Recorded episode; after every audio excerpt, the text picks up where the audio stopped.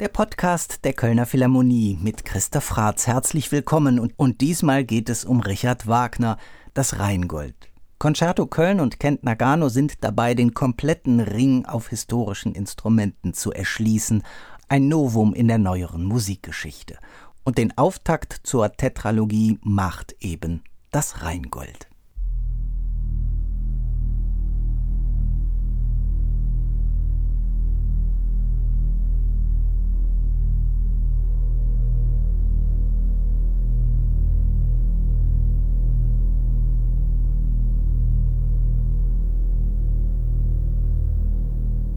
Tief ist der Brunnen der Vergangenheit. So schreibt Thomas Mann am Beginn seines Josef-Romans, der ja auch in gewisser Hinsicht eine Analogie zu Wagners Ring des Nibelungen darstellt. Und genau aus dieser Tiefe scheint auch Wagners Rheingold zu stammen.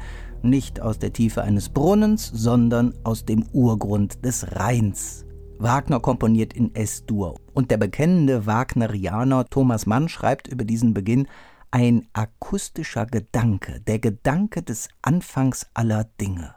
Es war die selbstherrliche, dilettantische Nutzbarmachung der Musik zur Darstellung einer mythischen Idee. Etwas konkreter gesagt, es sind die tiefsten Töne, die damals im traditionellen Orchester überhaupt möglich waren, die Wagner hier einfordert. Das tiefe S der Kontrabässe deren E-Seite sogar um einen halben Ton herabgestimmt wurde, dann die allmählich hinzutretenden Fagotte mit dem tiefen B und das alles sehr leise, knapp über der Hörbarkeitsschwelle, eingekleidet in ein schillerndes Gewand aus Obertönen.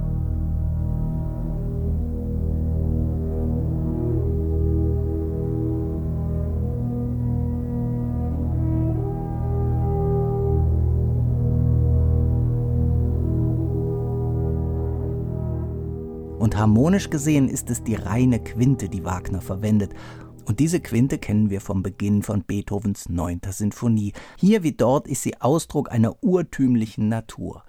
Bei Wagner das Geräusch eines Kosmos im noch im Ruhestand. Ein Wabern aus Dreiklangsbrechungen klingt ein bisschen wie eine Endlosschleife.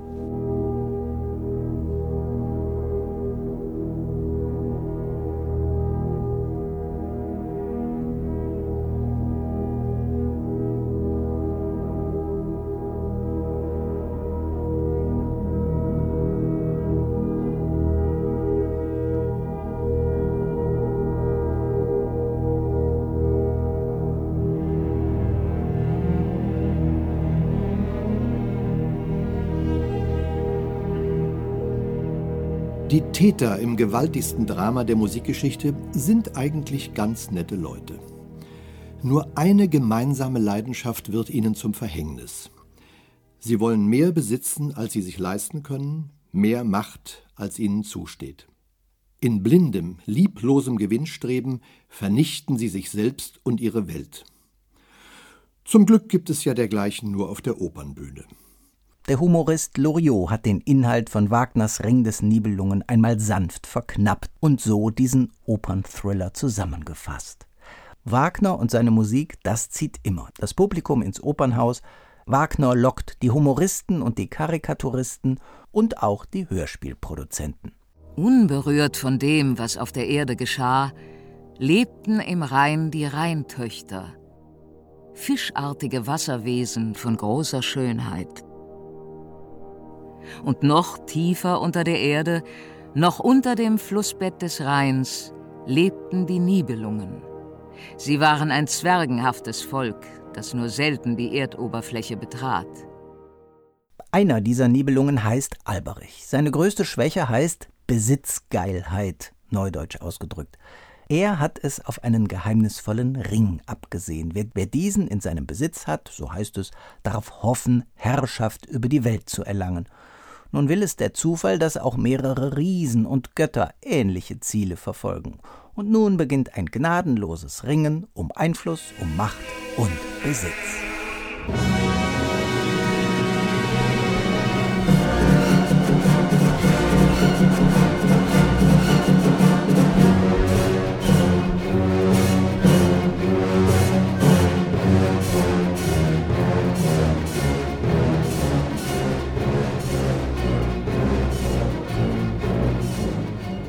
13. August 1876. Es ist ein Sonntag. Auf dem grünen Hügel in Bayreuth steht inzwischen ein neues Festspielhaus und an diesem Tag soll es feierlich eröffnet werden.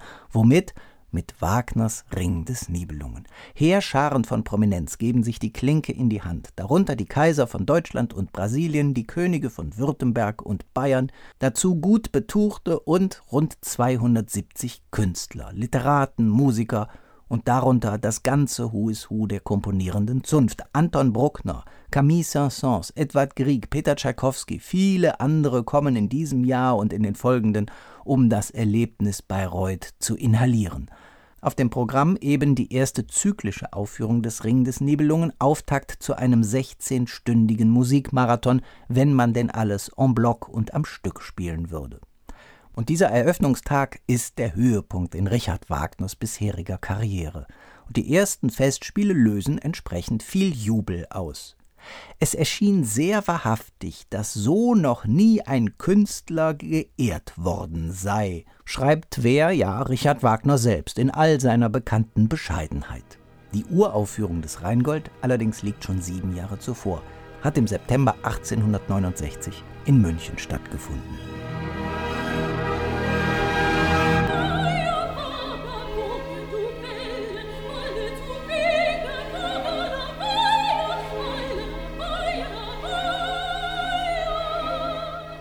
Weiher Waage, woge du Welle, Walle zur Wiege. Wagner hat das Textbuch wie immer in seinen Opern selbst verfasst. Und hier ist es eine stilisierte Version des Stabreimverses germanischer Art, dessen Grundprinzip auf der Alliteration basiert, also dem Anfangsklang, der immer gleich ist oder sich innerhalb von kurzen Sequenzen oft wiederholt. Und so lässt Wagner gleich mal zu Beginn die Rheintöchter singen, was uns in der Tetralogie rein sprachlich gesehen, so alles erwartet. Inhaltlich gesehen folgt auf das heitere Spiel der Rheintöchter unmittelbar die Gegenseite, der scharfe Kontrast.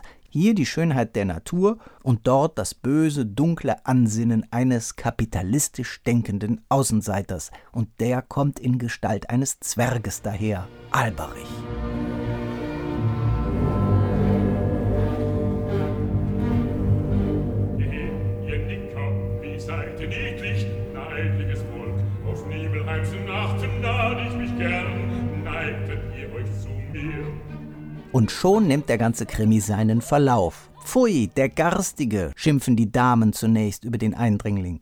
Und der Zwerg, Alberich, raubt von den Rheintöchtern das Rheingold und kommt damit in den Besitz eines Ringes, der ihm grenzenlose Macht verleiht. Also Alberich erschafft sich seine Form von eigener Notenbank, könnte man sagen. Denn damit ist das Geldmonopol geboren. Aber da gibt es ja noch andere Monopolisten, nämlich die Monopolisten der politischen Macht. Das sind die Götter, allen voran Göttervater Wotan. Und er steht für die Institution der Macht schlechthin. Und wie so oft, man wähnt sich im Recht und im Reichtum als Mächtiger. Daher hat Wotan sich eine prunkvolle Burg bauen lassen, Walhall. Die kapitalistisch gesinnten Bauunternehmer sind zwei Riesen. Sie heißen Fasold und Fafner.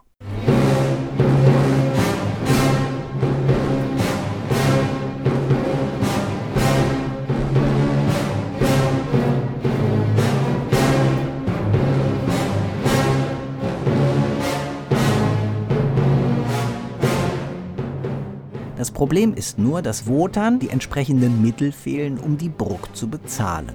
Da ahnt man schon, dass Ärger vorprogrammiert ist.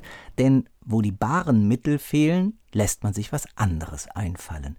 Und Wotan hat den zwei Riesen, Fafner und Fasold, Freier als Lohn versprochen. Natürlich zum Schein.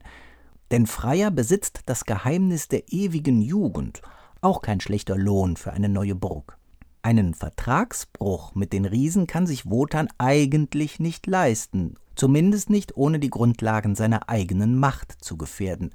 Was du bist, bist du nur durch Verträge. Was du bist, bist du nur durch Verträge. Jetzt haben wir schon genügend Intriganten, aber einer fehlt noch, der nächste Falschspieler.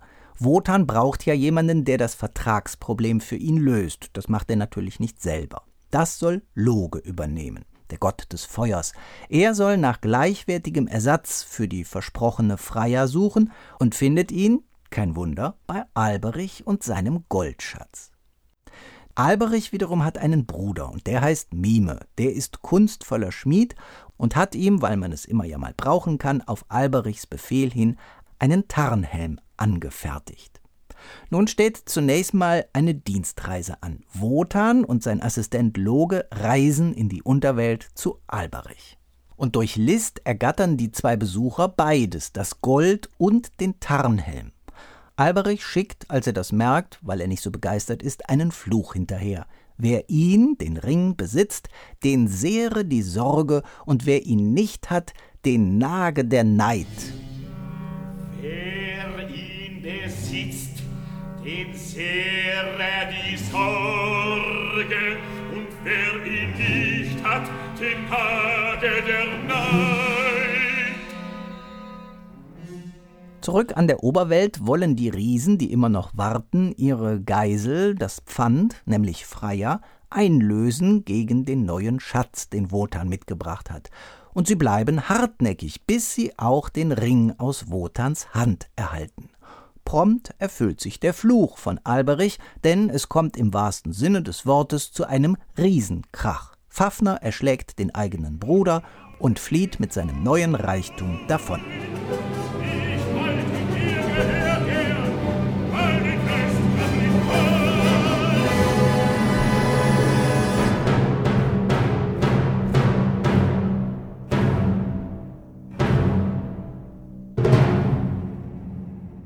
Nun könnte man meinen, wäre ja irgendwie Friede eingezogen, denn die Götter können, nachdem nun doch ordentlich bezahlt worden ist, ihre Burg in Besitz nehmen. Allerdings liegt da ein Schatten eben auf diesem Machttempel, und spätestens am Ende der Götterdämmerung wird man sehen, wohin das Ganze führt. Anfang und Ende im Rheingold sind analog, wir sind nämlich dann wieder bei den Rheintöchtern. Sie klagen über den Verlust des Rheingoldes.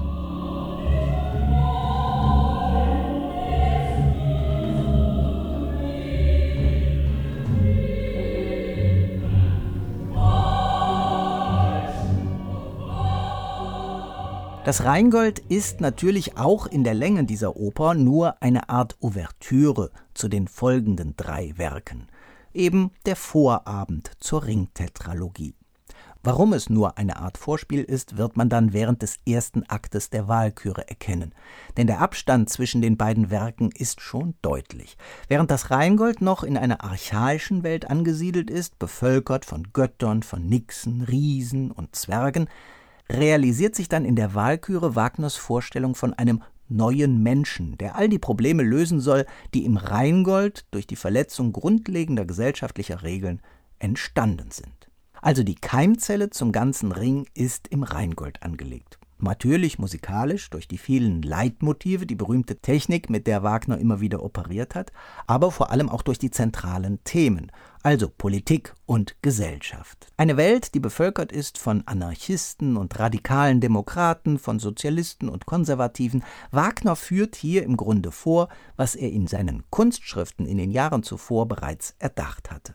Der Ring insgesamt steht für Anfang und Ende der Geschichte aller Politik. Klar, ein solch vielschichtiges Werk hat im Laufe der Jahrzehnte und Jahrhunderte etliche Forscher auf den Plan gerufen, die eine Fülle an Deutungen und Interpretationsversuchen vorgelegt haben. Also kurz gesagt, im Ring geht es um Weltanschauung, nicht um eine bestimmte Ideologie. Wagner hatte in seinem Schweizer Exil schon vom Umsturz geträumt und auch schon davor, von Revolution in der Politik, in der Kunst, in der Gesellschaft, und das spiegelt sich in allen denkbaren Facetten letztlich im Ring. In Oper und Drama seiner Schrift aus den frühen 1850er Jahren schreibt er, das Unvergleichliche des Mythos ist, dass er jederzeit wahr und sein Inhalt bei dichtester Gedrängtheit für alle Zeiten unerschöpflich ist. Dieser Satz ist sozusagen die Legitimation, den Ring des Nibelungen zu komponieren. Und für diesen Ring braucht man nun mal in all seinen Ausmaßen ein komplexes Experimentierfeld. Sprachlich und personell natürlich. Der Mythos, so wie Wagner ihn verstanden hat, zielt aufs Grundsätzliche und das möchte er zeigen. Wagner bringt das Archetypische der menschlichen Existenz in seinem Ring zum Vorschein. Die Mythen erzählen ewig gültige Geschichten. Ihre Stoffe sind Beispiele für das, was sich zu allen Zeiten unter den Menschen immer wieder ereignet hat. In den Mythen werden Grundkonflikte behandelt, die großen Widersprüche der Menschheit zwischen Leben und Tod. Bin ich nun frei? Wirklich frei? Das Rheingold also zeigt, hier wird das Experiment angelegt, hier werden die Grundlagen festgezurrt. Und dieses Experiment ist aber auch gleichzeitig ein Spiel. Und das merken wir von Anfang an unten im Rhein, ein Spiel aus Gegensätzen und ein Weltentwurf in aller Zwiespältigkeit.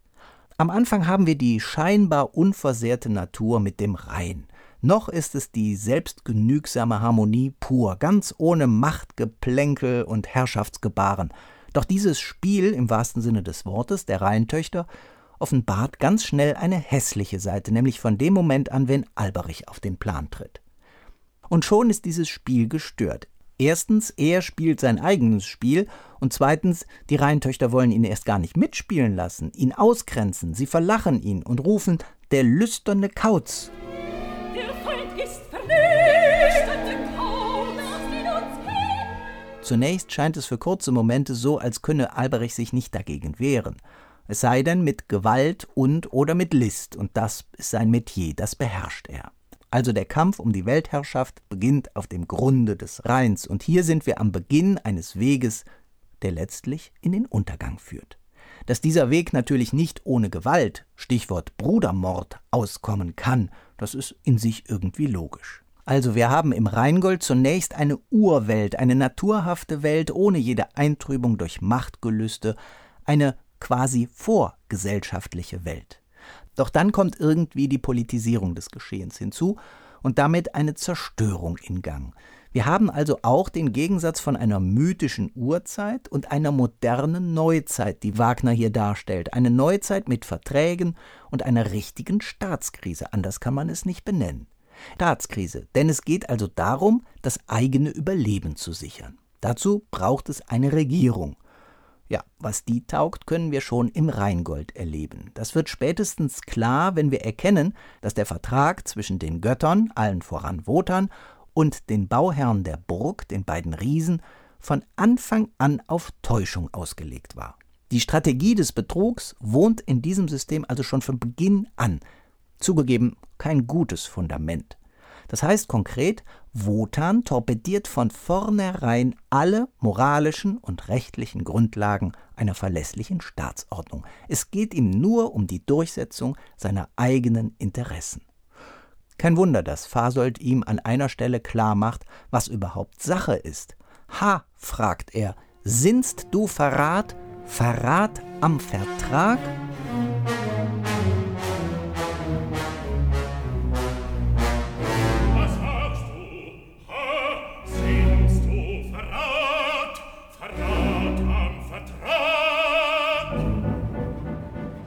Wotan also verwirft die Bedeutung seines eigenen Vertrages und verfolgt nur die eigenen strategischen Ziele.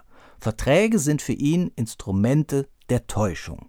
Parallelen zum Weltgeschehen aktuell rein zufällig. Und Wotan behauptet sogar noch, ach so ernst war das mit dem Vertrag ja gar nicht gemeint und sagt, wie schlau für ernst du achtest, was wir zum Scherz nur beschlossen, eigentlich eine Frechheit. Er ist ein Gesetzgeber, der sich nicht an die eigenen Gesetze hält. Und das ist letztlich, wie wir wissen, nichts wert. Aus dieser Art, mit Verträgen umzugehen, entwickelt sich nun der ganze Handlungsablauf des Rings, des Rheingolds und der drei Opern hinterdrein. Das Brechen von Zusagen begleitet uns durch die komplette Tetralogie. Und so entsteht auch ein rivalisierender Kampf zwischen Menschen und Göttern, zwischen verschiedenen Ordnungen letztlich. Und natürlich zeigt sich darin eine radikale Kritik von Wagner am modernen System des Rechtsstaates, wenn er denn nicht sich an die Regeln hält. Und wenn man einen Staat so leicht hintergehen kann, wie im Ring gezeigt, sind Leid und Zerstörung Tür und Tor geöffnet. Und auch das eine unfreiwillige Parallele zum Heute. Davon handelt der Ring des Nibelungen.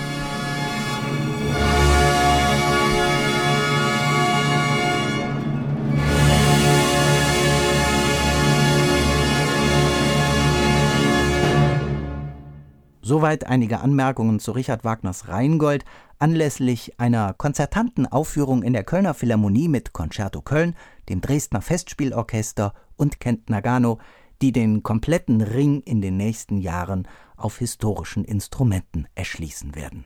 Vielen Dank fürs Zuhören, sagt für heute Ihr Christoph Fratz.